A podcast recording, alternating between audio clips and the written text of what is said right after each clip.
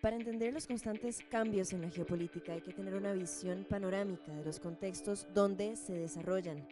Política 101 es un podcast de Canal UCR sobre conflictos, alianzas, intereses, potencias, poderes contrapuestos y estados en crisis, democracias, monarquías, países y sus ciudadanos, comunidades, etnias, ideas, valores. En fin, política, internacional. Hola, hola. El episodio de esta semana viene cargadito y es que la teoría política y social de la izquierda ideológica es densita, es bastante densa. Y es difícil resumirla en solo unos minutos porque viene desde mucho tiempo atrás y hay muchos autores y autoras que se han posicionado en este paradigma. Porque la izquierda no es solo Marx y Engels, son muchas personas más los y las que con sus ideas han rellenado los espacios teóricos que faltaban y han actualizado la teoría marxista, haciéndola también relevante en nuestros tiempos. Pero empecemos entonces, que hay mucha tela que cortar. Primero es importante rescatar que no existe una teoría marxista de las relaciones internacionales como tal. Sin embargo, sí existe una aproximación a partir del conjunto de toda esa teoría. Es decir, en cualquier texto marxista es muy probable encontrar análisis de las relaciones entre países, las empresas e incluso movimientos de resistencia. Marx explicó en sus muchos escritos, El Capital, el Manifiesto Comunista, la ideología alemana, la crítica a la economía política, algunos de esos incluso coescritos con Engels, explica cómo inicia el sistema capitalista y lo sitúa en el siglo XIII, durante la forma de producción feudal pero el capitalismo pasará luchando los siguientes siglos para imponerse como el modo de producción y es hasta el siglo XIX donde logra posicionarse de tal forma, en la época industrial. Ahí se cimenta. ¿Y cuál es la característica que diferencia al capitalismo del resto de formas productivas, de otras formas de vida? Si pudiéramos resumir esto en una simple frase, diríamos que lo que caracteriza al capitalismo es la propiedad privada, o sea, la apropiación de los medios de producción, de mm, todos aquellos materiales para generar un trabajo, ya sea la materia prima, la maquila, la industria, la finca, el tractor, etc. Todos esos son, son propiedades que no pertenecen a la clase o a la persona trabajadora, sino a un burgués que se beneficia de dicha propiedad y aumenta su riqueza a partir del trabajo ajeno, lo que llamamos la explotación de la fuerza de trabajo de las personas.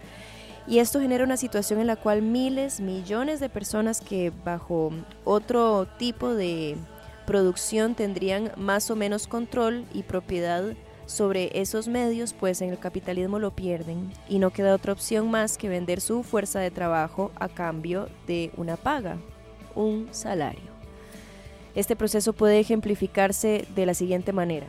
Grandes territorios donde vivían y subsistían decenas de familias, producto de su propio trabajo, se convierten en grandes pastizales, propiedad de una o pocas personas. Se obliga entonces a estas familias que antes vivían ahí, que eran propietarias, a trabajar como asalariados, como pastores en este caso particular, en las mismas tierras que antes les pertenecían. O sea, increíble. Y esta es la historia de la humanidad en los últimos dos siglos, básicamente. Y miles de ejemplos hay de este tipo de explotación laboral. Ahora, ¿cómo se vincula esto con las relaciones internacionales o con la política internacional? ¿Cómo vemos esto a nivel global? Bueno, este proceso, groseramente resumido, Marx lo llamaría acumulación del capital, específicamente acumulación originaria. El funcionamiento del capitalismo amerita que este proceso se repita en el tiempo, es decir, que en el capitalismo esta lógica de privatizar, o sea, de que una persona se apropie Em, los medios de vida de las personas y posteriormente explotar a dichas personas como asalariadas es un proceso recurrente que se podrá observar, por ejemplo, en las dinámicas coloniales que ya vimos, de hecho, en el tercer episodio de este podcast. Vieron cómo metí ahí la cuñita. Pero bueno, es que todo se entrelaza. Cuando en Europa, principalmente, y en otros países en donde se desarrolló más rápido el capitalismo se agota la tierra, entonces se agota el mercado que puede explotarse y las personas que pueden explotarse. Es necesario crear nuevos mercados. Es por esto que las burguesías de Inglaterra, de Estados Unidos, Francia, Portugal, Bélgica, etc., en colaboración y controlando los estados y los gobiernos de dichos países, incentivan y promueven el expansionismo colonial en donde encontrarán nuevos mercados, abundantes materias primas y mano de obra barata, esclava en gran parte, de, en este caso en África y de América Latina. Y es importante destacar el hecho de que si algunos países como Estados Unidos o los países europeos tienen un desarrollo del capitalismo más amplio, pues esto responde justamente a la explotación de las colonias. Más adelante volveremos sobre este punto. El imperialismo es un tema ampliamente tratado por el marxismo-leninismo, pero primero tenemos que tomar en cuenta que cuando autores o autoras como Rosa Luxemburgo o como Vladimir Lenin hablan de imperialismo, no se refieren a un imperio como el imperio romano o el imperio macedonio de Alejandro Magno. Se refieren a la forma que adopta el imperialismo bajo el régimen de producción capitalista. Este imperialismo capitalista tiene múltiples lógicas y múltiples formas, pero si pudiéramos resumirlo, diríamos que es la unión del capital financiero, es decir, los bancos y otros entes financieros, con grandes empresas e industrias y a la vez en complicidad con instituciones estatales. El capital financiero, al igual que el capital industrial, al dominar el Estado, convierte sus intereses particulares en intereses públicos y es acá donde se identifica que el capitalismo entra en una nueva fase, la fase imperialista, caracterizada por el colonialismo en todas sus formas y el monopolio en pocas manos de esas grandes ramas industriales. O sea, todo es una maquinaria que funciona de manera conjunta para satisfacer los anhelos o los propósitos de los burgueses y por lo tanto esta máquina capitalista. Y bueno, esto se aborda muchísimo en, los libros que ya les mencioné de Marx y de Engels, pero también en uno de los libros más importantes de Lenin, eh, llamado Imperialismo, fase superior del capitalismo, que si no lo han leído y les gusta este tema, pues, ¿qué esperan? les voy a dar otro ejemplo de capitalismo, esta vez en su fase imperial, y es que el ejemplo más clásico, más claro, es la Primera Guerra Mundial. El marxismo afirma que con el mercado europeo totalmente saturado y al límite, y ya con todas las colonias repartidas entre las potencias, era necesario un conflicto que básicamente reconfigurara todo el sistema. Es entonces donde podemos decir que los burgueses franceses y británicos, controlando sus respectivos estados, le declaran la guerra al imperio alemán y su respectiva clase capitalista, al percibirlo como una amenaza y como una oportunidad de controlar más mercados. En otras palabras, digamos, la Primera Guerra Mundial no fue un conflicto entre países defendiendo cuestiones nacionales o culturales, al menos para el marxismo. No, fue esto un conflicto entre burguesías que buscaban más mercado para acumular más riqueza Además de que obviamente parte de, la burguesía se dedica a la producción de armas y una guerra en este tipo de mercado es más que bienvenida. Ahora bien, ¿cómo cambia esta fase imperial la teoría mm, marxista? Estas nuevas características del capitalismo en primer lugar, la creación de un mercado mundial o bien la propagación de dicho sistema por todo el mundo y además las dinámicas coloniales que se viven principalmente en América Latina, África y en Asia, aunque también se encuentran a lo interno de las fronteras europeas y estadounidenses. Esto amerita que ahora el movimiento revolucionario obrero no solo luche por la revolución en sus respectivos países, sino que se lucha por la revolución mundial y por el rompimiento de todas las formas de explotación. Y siguiendo con el ejemplo de la Primera Guerra Mundial, ¿cuál debería, según Lenin, ser la actitud de las y los revolucionarios y obreros ante dicha guerra, ante la Primera Guerra Mundial? Pues el entender que es una guerra entre capitalistas y no entre países, Las y los revolucionarios deberán evitar esta guerra, pero no bajo una lógica pacifista, sino más bien uniendo y fortaleciendo el movimiento obrero y revolucionario internacional en un acto de solidaridad proletaria, es decir, de las clases que luchan. Y es que la lucha de clases es la única y verdadera guerra que deben pues gestarse entre las y los trabajadores y por las, las características mundiales del capitalismo es una guerra que se desarrolla en todo el globo. Derivadas de las dinámicas coloniales, llegamos a lo que actualmente conocemos como países desarrollados y subdesarrollados. Curiosamente, los países desarrollados son potencias capitalistas y potencias coloniales, y los países subdesarrollados o del tercer mundo, entre comillas, fueron o siguen siendo en gran medida países colonizados. Pero esto remite únicamente a que esos países desarrollados lo son por la explotación capitalista y colonial que ejercieron por siglos al resto de los países en el mundo. Parezco una taravilla con este tema, pero es que ahí se resume todo. En la colonia misma y en las dinámicas imperialistas se cimentan las dinámicas de desigualdad de clases que ya venían desde atrás, de la época feudal. Ahí es donde se quedan escritas en piedra y por eso es tan difícil revertirlas, porque son siglos de extracción de materias primas, de personas, bueno. Ya los canso con este cuento. El desarrollo de los países europeos y de los Estados Unidos se debe entonces a esa explotación. Existe una transferencia de riqueza y las actividades económicas en países coloniales terminan en esos países. Producto de ese traslado de valor, las burguesías locales, es decir, los capitalistas, al percibir que están perdiendo ganancias que se van para Europa y Estados Unidos, terminan por generar mayor explotación del trabajo para compensar esa pérdida de valor.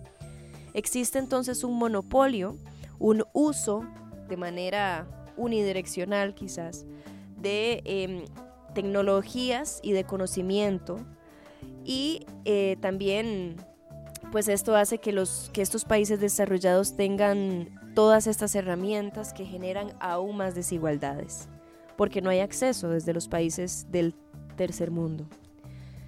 Al no tener tecnología, muchas industrias se basan exclusivamente de la fuerza física de las y los trabajadores para aumentar su capital. Y entonces esto amerita que África, Asia y América Latina principalmente se dediquen en gran medida a economías primarias, es decir, a extracción de materia prima. Estos elementos además se podrían analizar a la luz de datos sobre las condiciones de vida en esas regiones, como por ejemplo que 150 de los 350 millones de habitantes de América Latina viven subalimentados y al margen de los servicios básicos de salud. Esta situación se agrava en Asia y en África, y la malnutrición es la causa primaria de la muerte del 57% de todas las muertes de niños de 1 a 4 años en el conjunto de América Latina. Esas cifras responden a el tipo de desarrollo económico que ha sucedido en nuestras latitudes, en América Latina, y responden también a una realidad que ha sido propiciada, de acuerdo a la teoría marxista, por el capitalismo y sus grandes repercusiones en el mundo al día de hoy. Bueno, y para ampliar un poco más estos temas que hemos ido hablando, pues les tengo la primera entrevista. Al fin, tenían que pasar varios episodios ya para tener una entrevista, pero bueno, quiero que conozcan a Sergio Guzmán. Él es compañero de carrera de mi persona en ciencias políticas de la Universidad de Costa Rica. Tiene un profundo interés por la teoría marxista y ha dedicado gran parte de su tiempo, de su vida, a leer e investigar sobre las teorías de la izquierda, tanto las viejas como las nuevas. Personalmente lo admiro muchísimo y lo aprecio aún más porque él me ha enseñado gran parte de lo que sé hoy en día de eh, esta ideología del marxismo-leninismo, y es un placer tenerlo como primer invitado a este podcast y también como co-guionista en este episodio. Gran parte de lo que han escuchado es gracias a sus insumos, porque él sabe muchísimo más de este tema que yo. Así que bienvenido Sergio y bueno, iniciemos de inmediato. Pensando en la repercusión que ha tenido la colonialidad del poder en América Latina, em, según tu criterio, ¿Por qué sentís que se asentó tan fuertemente la izquierda en Latinoamérica, iniciando, por ejemplo, con Cuba? ¿Y cómo se afianza la izquierda ideológica en la guerra de guerrillas? Sí, bueno, con esta primera pregunta eh, ya básicamente he mencionado a, grandes rasgos cuáles son las razones de por qué eh, se ha afianzado la izquierda en América Latina. Básicamente es lo mismo que sucede en África, es lo mismo que sucede en Asia y responde principalmente a las dinámicas coloniales, ¿verdad? Y a las lógicas eh, capitalistas de acumulación que eh, están detrás de esas dinámicas coloniales. Eh, básicamente, América Latina, África, Asia se han dedicado exclusivamente a brindar materia prima a los centros industriales pero el costo de la producción de esa materia prima en esos continentes son grandes masas poblacionales eh, que tienen condiciones de vida eh, miserables, ¿verdad? Condiciones de trabajo eh, paupérrimas. Y es aquí donde la izquierda, haciendo este análisis, intenta articular todas esas condiciones de vida pues en un proyecto político. Ahora bien, el tema de Cuba es, es paradigmático ya que desde 1920 hasta la década de 1950, los partidos comunistas de América Latina, eh, siguiendo la línea de la Tercera Internacional Comunista, eh, participaban de las elecciones y no, eh, en su gran mayoría, no consideraban la lucha armada como una opción. incluso siguiendo, como digo, las líneas de la Tercera Internacional Comunista, muchas veces se aliaban con eh, pequeñas burguesías o burguesías locales en contra del imperialismo norteamericano. Eh, Cuba es un paradigma ya que eh, hasta teóricamente personajes como Fidel Castro o el mismo Che Guevara sostienen la importancia y la naturaleza inevitable de la lucha armada. Sin embargo, la cuestión de la lucha armada, de la guerrilla, tiene su fundamento en la teoría sociológica del Che Guevara eh, hay varias razones por las cuales la guerrilla es tan importante, más por ejemplo en América Latina, en África o en Asia. Primero tiene que ver por una cuestión de estrategia. Eh, es la mejor forma de contrarrestar la inferioridad numérica y la inferioridad tecnológica eh, con respecto a ejércitos profesionales. Sin embargo, también es de importancia saber que al América Latina, por ejemplo, ser predominantemente campesina, eso le da facilidades para la lucha guerrillera. Eh, conocer el terreno, ataques rápidos, retiradas rápidas, sabotaje, etcétera, etcétera. Eh, es importante saber que eh, esto no solo responde a cuestiones meramente militares, sino también sociológicas. al ser predominantemente campesinos, el Che Guevara sostendría, por ejemplo, que una guerrilla únicamente puede sobrevivir si tiene el apoyo del campesinado. Desde el momento en que el campesinado retire ese apoyo, pues la guerrilla está destinada a fracasar y otro elemento importante es que la guerrilla funciona como un catalizador. La guerrilla en sí misma no es la revolución, es una parte de la revolución. Eh, la guerrilla tiene la lógica de organizar a los diferentes grupos de resistencia para un proceso revolucionario que amerite la coordinación de todos estos grupos. Excelente, ok. Tenía otra pregunta también. ¿Qué mm, pensás de la teoría marxista pero de su relevancia al día de hoy. También visto, em, bueno, tras la caída del muro y con el evidente giro a la derecha que ha tenido el mundo político en las décadas y en los años más recientes, no solo en América Latina, pero en el mundo. Bueno, personalmente considero que la teoría marxista está más vigente que nunca. Eh, por una simple razón, el capitalismo sigue existiendo. Pero aún así, eh, la teoría marxista se puede aplicar a otro tipo de formaciones económicas, sea feudal, esclavista, etcétera, etcétera. Por las características de la teoría se puede aplicar eh, a muchísimas conformaciones sociales. Eh, específicamente con este tema de la caída del muro, pues di, hubo teoría marxista antes de la conformación misma de la Unión Soviética y estoy seguro de que va a haber teoría marxista eh, mucho tiempo después de la disolución de la misma. Ahora bien, esto en cuanto a los aspectos teóricos. En cuanto a los aspectos prácticos, hay una discusión, eh, la cual es si en verdad la Guerra Fría ha terminado, ¿verdad? Porque Hay personas que sostienen que sí terminó, pero en Europa. En el resto de eh, continentes, pues hay todavía enfrentamientos que, em, que nacen durante la Guerra Fría y que aún no han terminado. En el caso de América Latina, eh, por mencionar solamente el caso más eh, yo conocido, pues las Fuerzas Armadas Revolucionarias Colombianas junto con el Ejército de Liberación Nacional eh, en Colombia. Eh, la guerra centroafricana, por ejemplo, eh, tuvo grandes participantes de, marxistas, ¿verdad? En, muchos casos hasta, hasta fueron el génesis de que se diera la guerra, como por ejemplo el asesinato de Patricio Lubumba. y la guerra centroafricana no ha terminado, aún hay eh, combatientes de decenas de grupos, de sectas, de eh, organizaciones privadas, etcétera, etcétera. Por mencionar también eh, el Partido de los Trabajadores del Kurdistán, Abdullah Öcalan, quien fue su líder por mucho tiempo, ahorita está preso, reivindicándose por mucho tiempo e influenciado por el marxismo-leninismo. también el caso de China, por ejemplo, eh, cuyo gobierno ahorita, eh, la actual República Popular China, derivada de un proceso revolucionario eh, como es el maoísmo.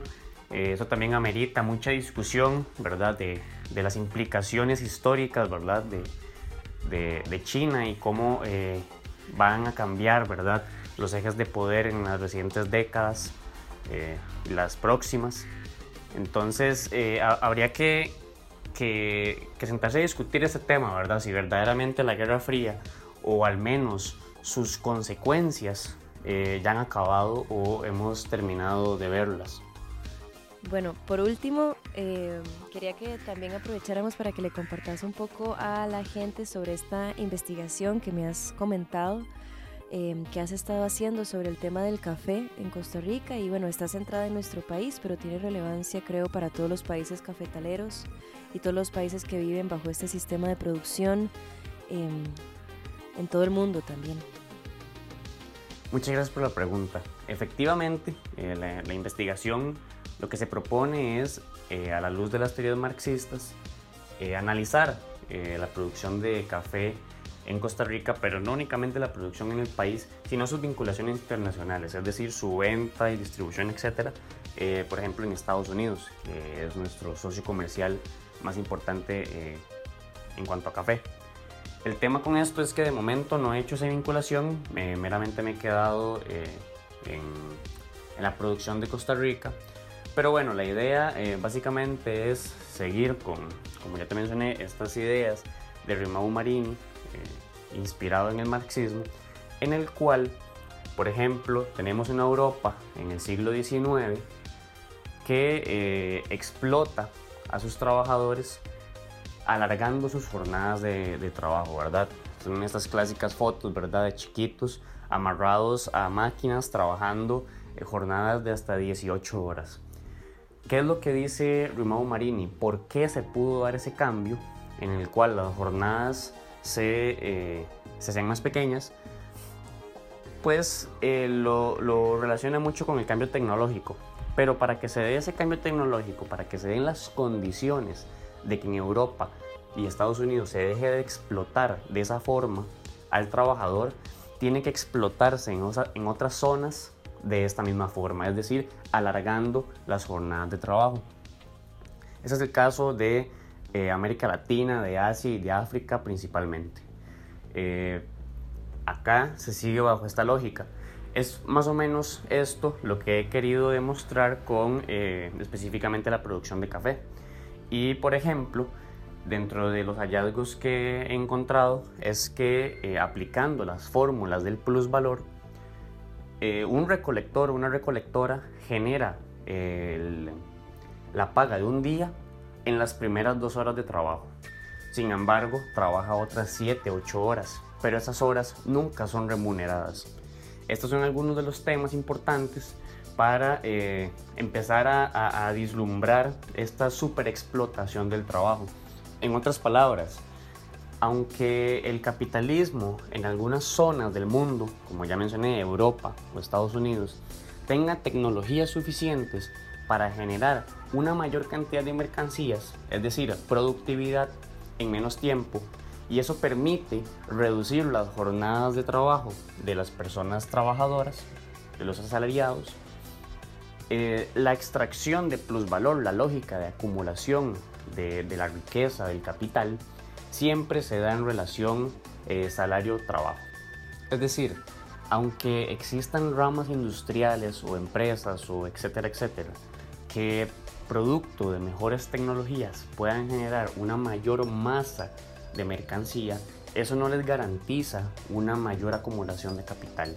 De hecho, eh, una mayor cantidad de mercancía, mayor cantidad de, objetos en el mercado, reduce el valor de los mismos.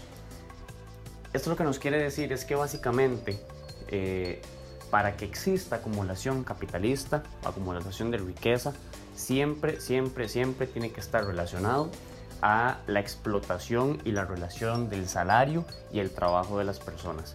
Normalmente, como hemos visto, esta eh, división internacional del trabajo en el cual eh, América Latina está dedicada casi que exclusivamente a la generación de materia prima, es acá en donde se da esa superexplotación del trabajo. Aún así, Rimao Marini ha explicado de que esta cuestión no es eh, tan lineal, ¿verdad? No es como que en, América Latina se da esta superexplotación del trabajo y en Europa se da eh, una mayor productividad. No es así, porque hay eh, otras ramas que han demostrado lo contrario. Por ejemplo, en el cual la, la adquisición de nuevas tecnologías no supone un mejoramiento de la calidad de vida de las personas. Esto lo podemos ver, por ejemplo, con la pauperización laboral de Uber, por ejemplo, por poner un caso, de estos eh, repartidores de plataforma en Europa y en Estados Unidos, en donde, aunque existen estas nuevas tecnologías, no se garantiza una mejor calidad en la vida de las personas. Bueno, muchas gracias este, por ser parte de este episodio, Sergio, por contarnos todas estas cosas, por ayudarme de nuevo con el guion, con la investigación para, para este episodio tan particular. Y gracias a ustedes por escuchar también y por escuchar con apertura, por darle un chance a las tendencias ideológicas de la izquierda, por darse la oportunidad de comprender un poco más de qué se trata la teoría zurda, como le decimos. Y bueno, mi idea es que desechemos también ese concepto de que mm, los comunistas son unos come chiquitos o todas esas ideas, todos esos estereotipos que, que, quedan de la Guerra Fría también, que nos vienen de Estados Unidos y de sus políticas y de su propaganda y que siendo objetivos podamos ver los beneficios que trae esta teoría al análisis crítico de la realidad que nos rodea y también poder contrastar con fundamento esta teoría con otras teorías como la teoría liberal, por ejemplo. Em, mi idea es siempre que se vayan con conocimiento y puedan conversar con más fundamento, eh, con más argumentos sobre estos temas que se han venido hablando ya por siglos, algunos de ellos. Les agradezco por escuchar hasta acá una vez más. Compartan este episodio con sus compas, con todo el mundo y, como siempre les digo, cuídense mucho y que estén muy bien. Un abrazote.